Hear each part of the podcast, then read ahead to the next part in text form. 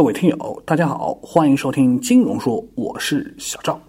那相信这几天啊，大家都被曹德旺的事情刷屏了。那么既然大家都在说，那小赵呢也来这里掺和一下，聊一聊这个话题。那么这几天呢，著名的企业家曹德旺抱怨中国税负太高，他就火了起来，而且呢是以要跑路的姿势火了起来，不知道是喜还是悲。那说实话呢，这个曹德旺跑路呢，的确是蛮标题党的。那据曹德旺说啊，这个他的这个玻璃工厂百分之六十七是卖给中国汽车厂的，百分之三十五呢是出口到国外的汽车厂。那么大部分市场呢还是在中国，而且呢中国也是汽车制造大国，所以啊他根本也不可能放弃中国的大市场。但是呢他的确也是会转移部分的产能，将要出口的那部分放到当地国去生产。那曹德旺呢，在视频里也讲得蛮清楚的。之所以在美国建厂，一方面呢，是因为美国抛出了橄榄枝，有很多的优惠政策；那另一方面呢，也是在他进入美国二十多年后才开始大规模投资的。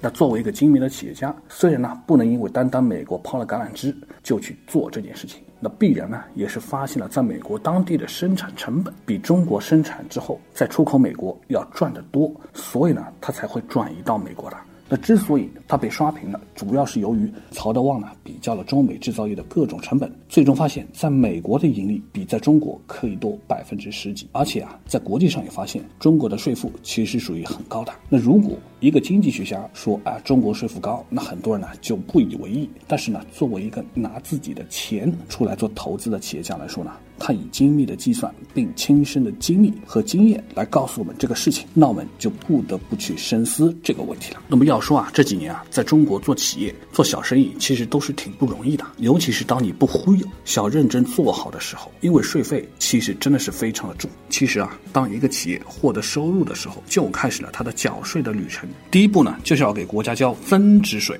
那我们国家的增值税大概是在百分之三到百分之十七。那除了增值税的部部分呢，还有什么城建税啊、教育附加费啊等这些加起来大概是增值税的百分之十二。当然呢，每个企业的缴纳税费的标准还有点不太一样，也分什么行业啊、分地区啊。除了这，还要替员工交什么社保和公积金。那么在公积金方面，个人交多少，公司就交多少。当我们都在工作的时候，公司就会帮我们交工资比例的百分之十二的公积金。那么在养老保险上呢？那企业呢还要帮我们交工资百分之二十的养老保险。那么在医保上呢，企业还要帮你交公司的百分之十作为医疗保险。所以你说，在中国做公司到底痛苦还是不痛苦呢？成本是不是真的非常的高呢？当然，去除掉成本的话呢，交完这些税费，剩下的钱也不全部进企业的口袋里面，这还只是税前的利润，那还要交一笔企业的所得税，这个税就非常的高。它是在税前利润的百分之零到百分之二十五之间，那很多企业呢是必须要老老实实的交到百分之二十五的，除非争取到税收的优惠，否则你就得交着钱。那说完这些之后呢，你就会知道一家企业能够保证百分之十的利润，真的是非常非常的不容易。当然呢，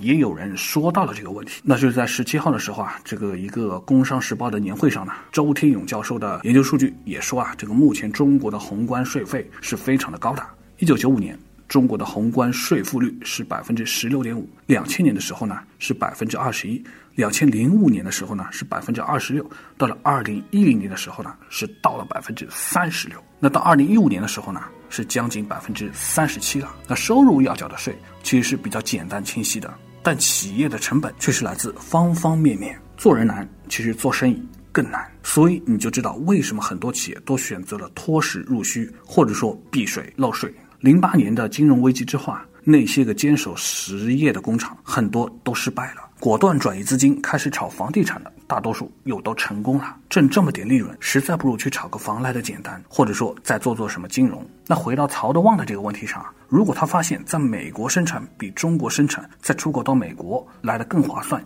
盈利更多，如果中国不做出改变，那就会有更多像他这样的人会选择去美国开工厂。那如果中国不做出一些改变，甚至放任不管的话呢？那么在未来的某一天，完全可能出现在美国生产出口到中国，中国自己生产会赚的更多的情况。而且啊，我们要知道有一个外部环境的改变，那就是那就是特朗普明年正式成为美国总统了，他就号称要把企业所得税从百分之三十五降到百分之十五。那从这个特朗普这种种种的言论和行为来看呢，他应该不会是随便说说而已，很可能要付诸实际的行动。所以说呢，中国就很可能面临着强烈的挑战。有的时候我们要改变其实是蛮难的，因为国家的经济体量太大，牵一发而动全身，很多时候也没有办法去主动做壮士断腕的决心。但是呢，当外部竞争压力步步逼近，不得不去面对的时候，我们就会被推着不情愿的往前多挪动几步。所以说，曹德旺跑了这个事情呢，它不是个坏事，它很可能是一个